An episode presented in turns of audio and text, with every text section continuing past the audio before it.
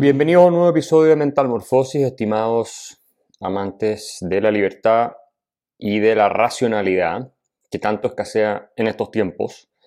Este va a ser un episodio especial, vamos a en realidad hacer algunos comentarios, pero sobre todo me voy a enfocar en contestar varios de los mensajes que me han escrito y que es una cuestión que no había hecho antes. Voy a comenzar, eso sí, comentando esta arremetida para los que son chilenos, pero también puede ser de interés a los que no lo son, en contra de José Antonio Caz de parte del resto de la derecha. Y decirles por qué yo eh, no voy a votar por mm, Sebastián Sichel en este caso y ese grupo que él representa en esta elección presidencial, a salvo, por supuesto, que pasaran a segunda vuelta. Y la razón es que yo apoyé a Piñera en las dos vueltas, la elección anterior, Nunca tuve mucha esperanza en él, pero jamás me imaginé que iba a ser el gobierno más desastroso que ha tenido Chile desde Salvador Allende. Y lo digo con toda responsabilidad. Piñera ha sido el presidente más desastroso para Chile desde la Unidad Popular. Fue peor que el gobierno de Michelle Bachelet porque en su segundo gobierno porque ella, si bien hizo reformas que fueron nefastas y en parte pavimentaron el camino para la eh, destrucción del país, el que le dio el tiro de gracia a todo esto fue el gobierno de él.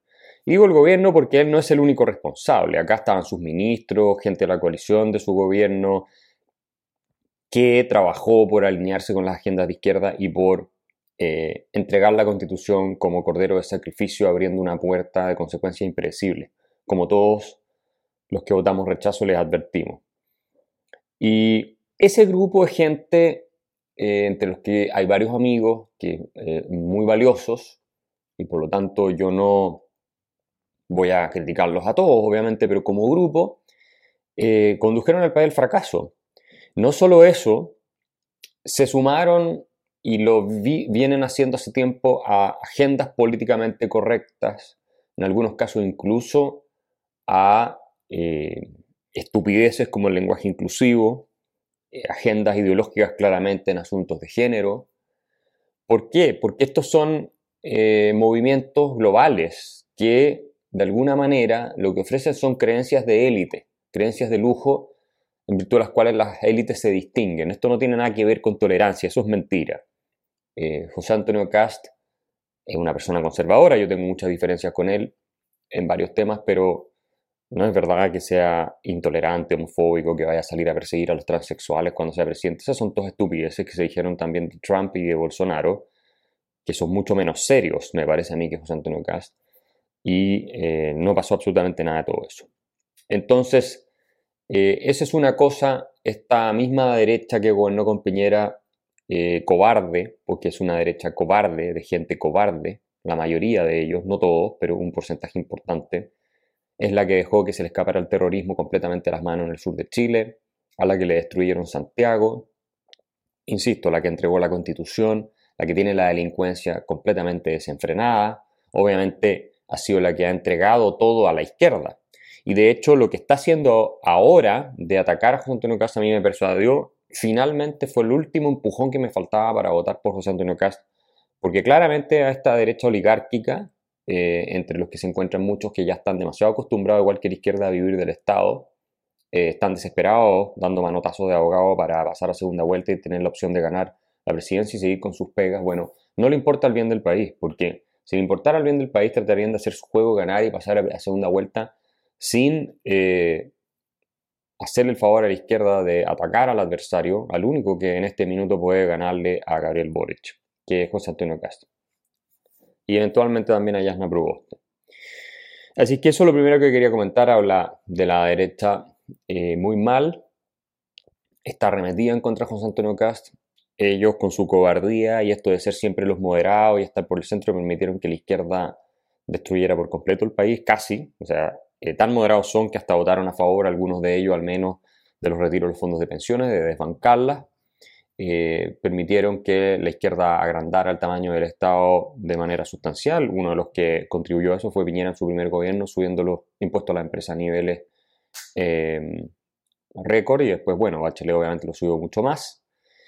Entonces esa derecha cobarde, acomplejada con la izquierda, que está buscando el aplauso de la izquierda permanentemente, que en el mejor de los casos una socialdemocracia tibia, eh, no es capaz de resolver el problema que tiene Chile hoy en día. Y probablemente José Antonio Cast tampoco, pero al menos él va a representar ideas más claras, es una persona con más convicciones, más categórica, y si todo esto tiene que tener un desenlace eh, relativamente caótico, brutal antes de restaurarse el orden, es preferible optar por quien representa ideales claros de la centro derecha, que son la libertad, el Estado pequeño y eficiente, el orden público, la seguridad, cosas que no representa bien la centro derecha, porque la centro derecha en realidad es centro izquierda y tiene el mismo complejo que la otra centro izquierda con la violencia y con todas las otras cuestiones.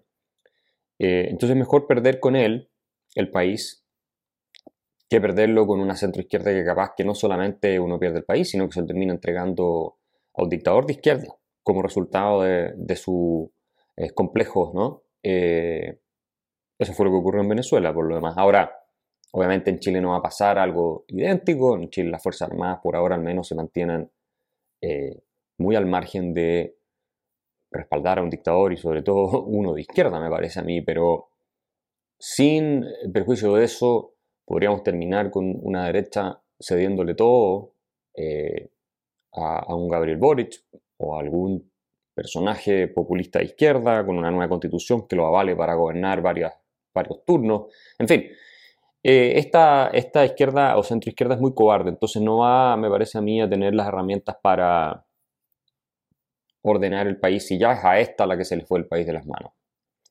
Eh, a menos que por algún milagro cambiaran eh, su forma, ¿no es cierto?, de, de presentarse frente a la existencia, porque al final la cobardía es un problema de, integridad, de fibra moral personal.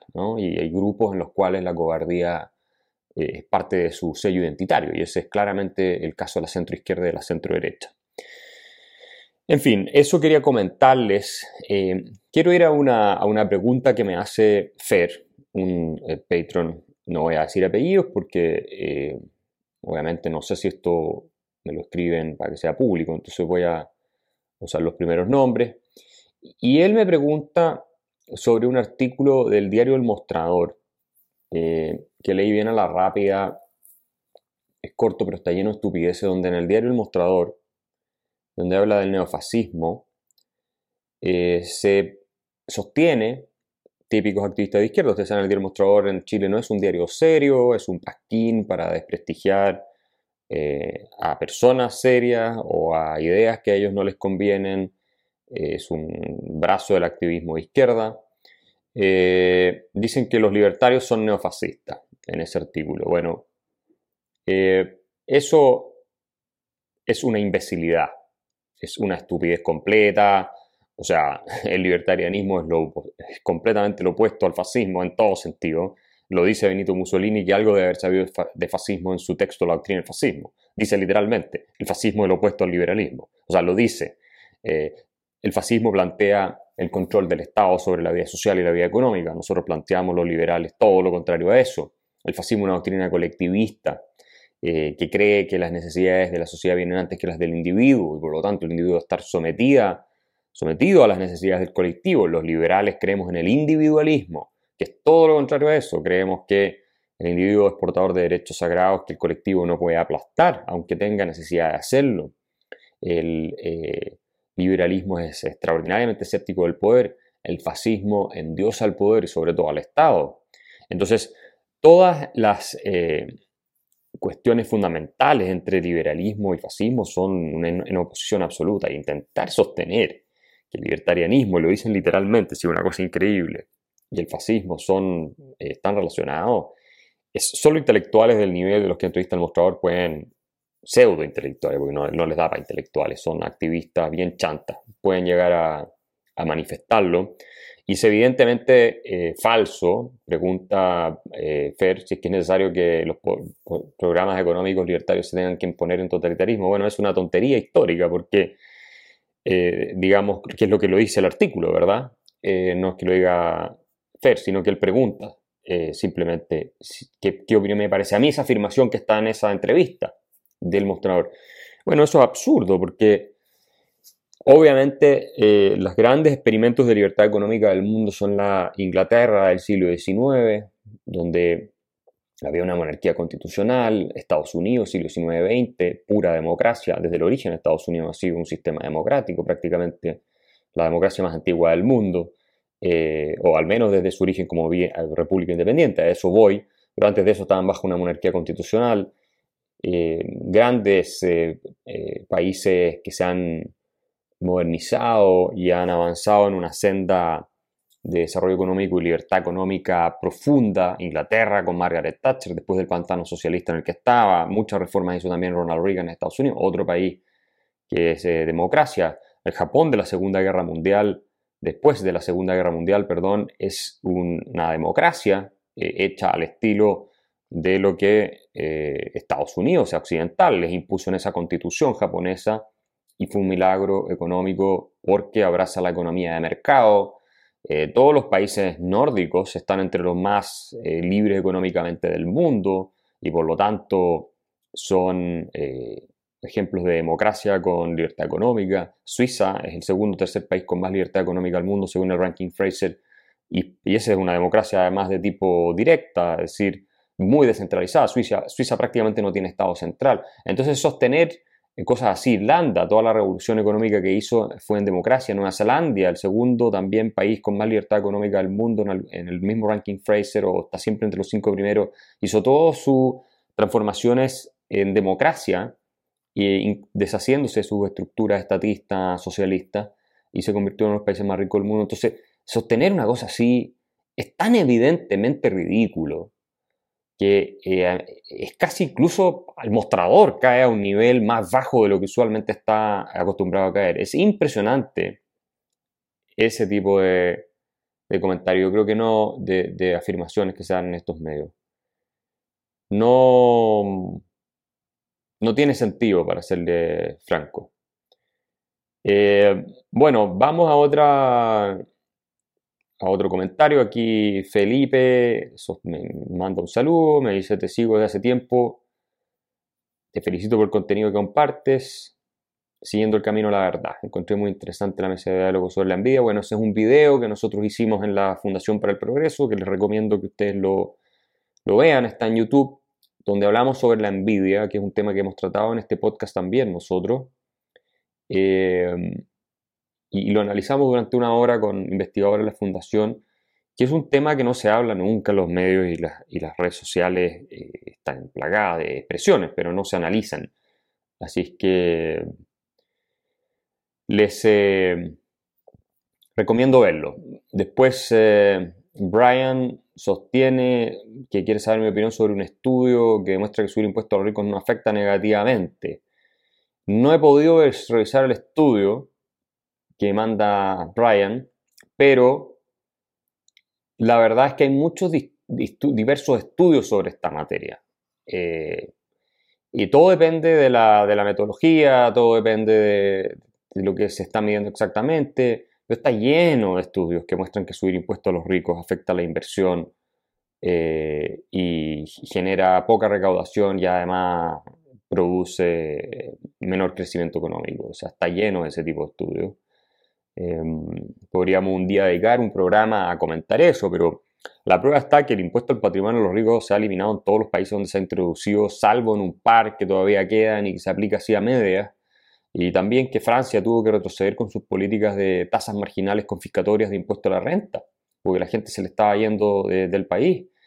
Entonces el mismo eh, Piketty, Tomás Piketty, reconoce que esos impuestos que él propone tan alto de 80% sobre un millón de dólares al año, más o menos eran, eran las cifras, no recaudan eh, plata, es decir, porque hay muy poca gente que gana eso. Entonces, finalmente, son cuestiones simbólicas, de afectar y atacar más bien a las personas con ingresos. De nuevo, esto es producto de la envidia. O sea, la única razón por la cual tiene sentido aplicar impuestos al patrimonio o impuestos eh, confiscatorios a nivel de, ingreso marginal alto, es por envidia. Es porque queremos ver dañado a aquel que le está yendo mejor, si no tiene otro fundamento eso.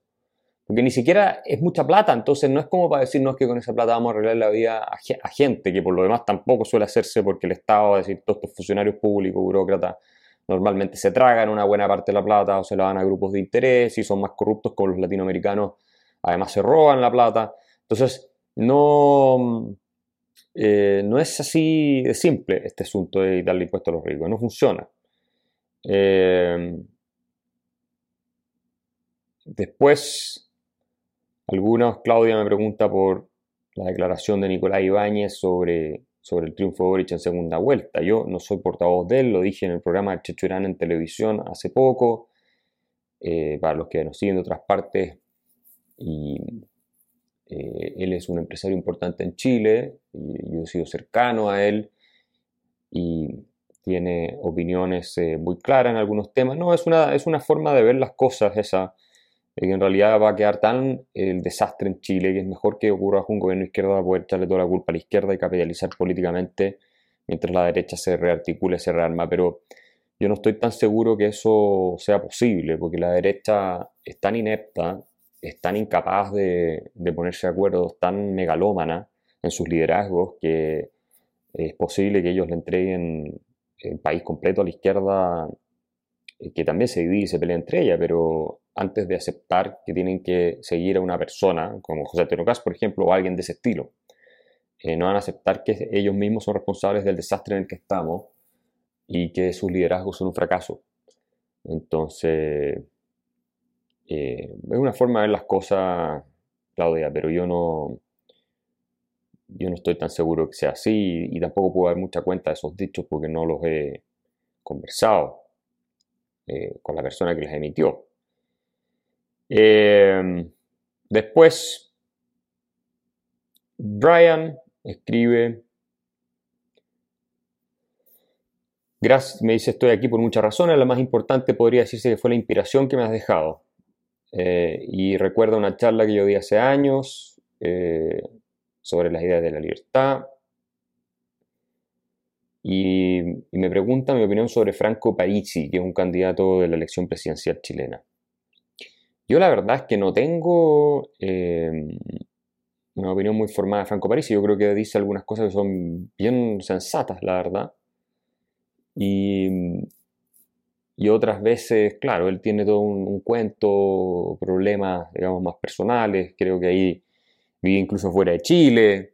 Pero un personaje al que yo no he seguido muy en detalle, ¿eh? pero yo no me perdería tanto tiempo eh, enfocándolo en él. ¿ah? creo que está fuera del juego político relevante, Franco Parisi, un candidato testimonial. Nicolás me pregunta algo que mucha gente me pregunta, que me dice, quería consultarte qué libro recomiendas para aprender sobre historia de Chile. Entonces, y también voy a aprovechar de hablar de otros libros. A ver, creo que buenos libros sobre historia de Chile son los de eh, Alfredo Jocelyn Holt, el historiador. Eh, él es muy, eh, muy preparado, obviamente, muy serio, me parece a mí. Hay otros historiadores que son eh, puramente ideológicos, como o sea, Gabriel Salazar, que es un marxista que, no, hay nada, no hay nada realmente muy rescatable en su obra, porque es todo con ese sesgo de la izquierda extrema. O sea, igual es interesante leer cómo, cómo ve un marxista, es más bien un testimonio de cómo ve un marxista la realidad, pero no un testimonio de la realidad. Hay varios textos que yo recomendaría también sobre historia de Chile, de una compilación de libros que se hizo de, textos, no una compilación, sino que es en realidad un trabajo histórico eh, de la historia más reciente de Chile de parte de Alejandro San Francisco, que fue el editor de ese proyecto, donde hay muchos historiadores que escribieron. Se los recomiendo que lo busquen sobre todo para aprender lo que fue también todo el proceso de desintegración de Chile en los 60, los 70, que es algo muy parecido a lo que estamos viviendo hoy día. O sea, por lo menos ese es el periodo del cual nosotros podemos aprender más para entender lo que estamos viviendo hoy día. Eh, también hay el libro de Víctor Farías sobre historia de la izquierda chilena que lo publicó el Centro de Estudios Públicos, que lo estaban vendiendo ahora incluso a precio de descuento, eh, que yo se los recomiendo. Y libros buenos de historia económica no hay muchos, la verdad. Hay, ahora Rolf Luders, eh, hay uno que se llama La República en Cifras, que no es un libro, es un conjunto de, datos que editaron él con otros académicos en la Católica. eh, entiendo que estaba trabajando en un tomo sobre historia económica de Chile. Hay uno de Patricio Meller, de Historia Económica de Chile, que me parece bastante bueno, que se lo recomiendo, eh, que es un siglo de economía política en Chile, creo que se llamaba, eh, y que es muy entretenido. Yo creo que ese es una buena introducción al tema. Y, y, después hay papers. yo les recomiendo también un paper que escribí yo para lo que está ocurriendo hoy día en Chile, que se llama The Fall of Chile, que fue publicado por el Cato Journal en Estados Unidos, que ustedes saben es un journal muy leído, indexado, académico, eh, y publiqué otro paper que se llama también, ahora que estamos en esto y puede ser interés no solo para los chilenos, para otra gente, eh, The Chicago, the Chicago Boys and the Revival of Classical Liberalism in Chile, que es un paper sobre la historia de los Chicago Boys, más bien desmontando la narrativa de que Chile fue un experimento para probar teorías de libre mercado y, voy hasta el siglo XIX para demostrar que nosotros tuvimos una tradición liberal muy importante en el siglo XIX, que se perdió en el XX, después se resucita por parte de los Chicago Boys. Es un paper mío que, tal vez se los podría enviar, pero que va a estar disponible pronto en la, en la página web de, de, la Fundación para el Progreso. Eh, obviamente está publicado en el Independent Review en Estados Unidos, que también es un think tank, eh, perdón, es un journal con bastante impacto, eh, se lee mucho. Y, bueno, son ya trabajos más académicos, ¿no? que vale la pena consultar cuando uno, no sé, está un poco aburrido y los quiere leer. Yo en realidad trato de escribir pocas eh, trabajos académicos, escribo papers todos los años, algo saco, porque he descubierto que tienen poco impacto, o sea, tienen poco eh, índice de lectoría. La gente lee mucho más mis libros. Entonces, por ejemplo, si yo pienso en la Neo Inquisición, que ya estamos vendiendo, vamos a la tercera edición y vamos a llegar a 8.000 ejemplares vendidos, eh, que, para que ustedes hagan una idea, en un mercado como Chile, bueno, en España tengo muchos más vendidos que, se suman a esto, eh, mercado como Chile, si uno vende una edición de 1500 ejemplares, es un éxito. Eh, la tiene igualdad vendió más de 20.000. Eh, el engaño populista debe ir por ahí, por los 20.000, un poco menos en Chile, ¿ah? porque en otros países obviamente siguió vendiendo más. Y ahora voy a sacar otro libro más sobre economía. Entonces, esos libros se leen e influyen mucho más que lo que, lo que influyen los papers académicos, esa es la verdad. Yo los escribo de vez en cuando porque me invitan a hacerlo eh, y porque me entretiene, la verdad es que sí, pero el tiempo que uno le dedica a un paper se lo puede dedicar a un libro y ese libro tiene más eh, eh, impacto finalmente. Así es que un día voy a hacer un, programa especial, en todo caso les digo, sobre libros de distintos, de distintos temas, ¿no? De economía sobre todo, pero quiero, hablarles de eso cuando salga mi próximo libro de economía que ya está en el horno. bueno, voy a ir a, otro mensaje de, de Pato. Pazo, con TH, dice... Mm, Quiero darle las gracias, sin mentirle, escucho a diario entrevistas antiguas, nuevas suyas, y la verdad es que lo que dice me hace mucho eco. Hasta hace un tiempo atrás solo leía libros de fútbol y sus derivados hasta que llegué a conocerle a través de los videos de YouTube. Y me dice que, se agradece por mis ideas eh, y que le encantó la tiranía de la igualdad. Bueno, es el trabajo que hacemos y que a mí me, me llena de satisfacción, que finalmente hay gente que o es de izquierda y cambió a ser liberal, o, es eh, indiferente, no tiene ningún interés en estos temas y se motiva para leer más, aprender y no quedar pasivo, porque la verdad es que a todos nos afecta cuando las sociedades se terminan por destruir, entonces tenemos que preocuparnos eh, de toda esta cuestión, que es la discusión pública. Bueno, Eduardo me pregunta por qué nadie menciona la condición del entendimiento logos de los araucanos en el momento de la intervención española. Todos los conceptos introducidos por la lengua española, la metafísica, lo que está más allá de lo físico, que significa ventaja cultural para este grupo, ser ciudadanos, a ser parte de la polis, de la sociedad chilena, donde tienen derechos incluso muchas veces más que los chilenos. Bueno, y la pregunta es harto más larga, pero eso es así. Nosotros estamos viviendo hoy día en tiempos eh, muy curiosos en los cuales Occidente en general, porque esto no solamente ocurre en Chile, ha entrado en una espiral de autodestrucción por la vía de odiarse a sí mismo, ¿no? una especie de suicidio civilizatorio. Eh, hay anticuerpos que lo están combatiendo, entre los que me encuentro yo, y muchos otros intelectuales como Jordan Peterson, Jonathan Haidt, eh, Neil Ferguson, en fin, varios otros, Ayanis Ali, pero eh, esta idea de que los pueblos originarios eran puros, inocentes, y que llegaron los malos europeos y les quitaron toda la pureza que tenían, no es nada nueva, es antigua, pero ha tomado una fuerza increíble en los últimos tiempos, se está institucionalizando y es claramente una estupidez. O sea, los pueblos originarios de, América eran criminales, la mayoría de ellos. Los aztecas eran una civilización genocida, igual que los mayas. Los incas eran esclavistas y, también exterminaban a los que se les opusieran. ¿No creen que el imperio inca se formó pidiéndole por favor a las tribus aledañas que se sumaran eh, pacíficamente a, a su dominio?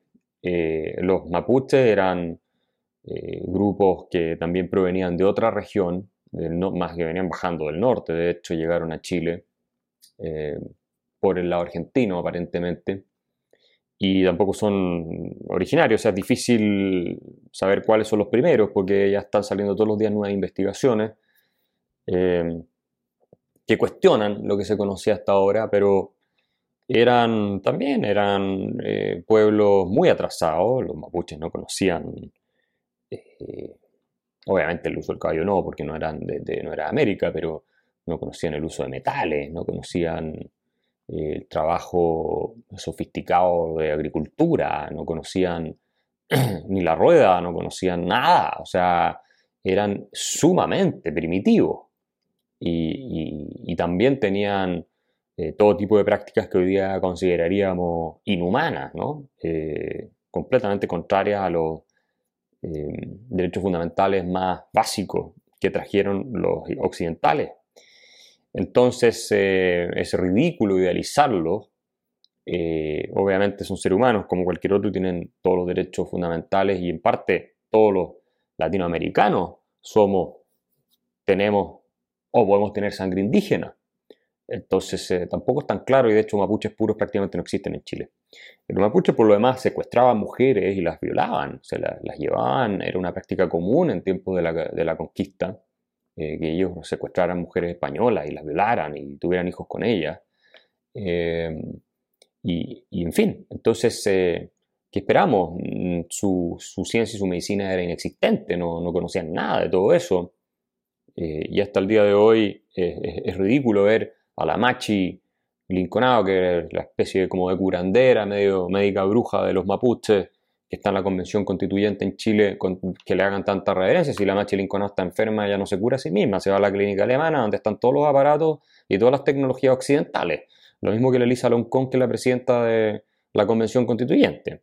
Eh, a la que no le debe decir nada muy inteligente, a pesar de que parece que sí es inteligente, pero las cosas que dice ah, eh, son de un nivel intelectual muy bajo, la verdad. A mí me ha impresionado, porque no es que uno no, no es por no estar de acuerdo, porque hay gente que es de la izquierda extrema, como el caso de ella, pero dice cosas que uno entiende, esta persona está mal, está mal inspirada, tiene pésimas ideas, pero es inteligente. En cambio con ella no ni siquiera ocurre eso.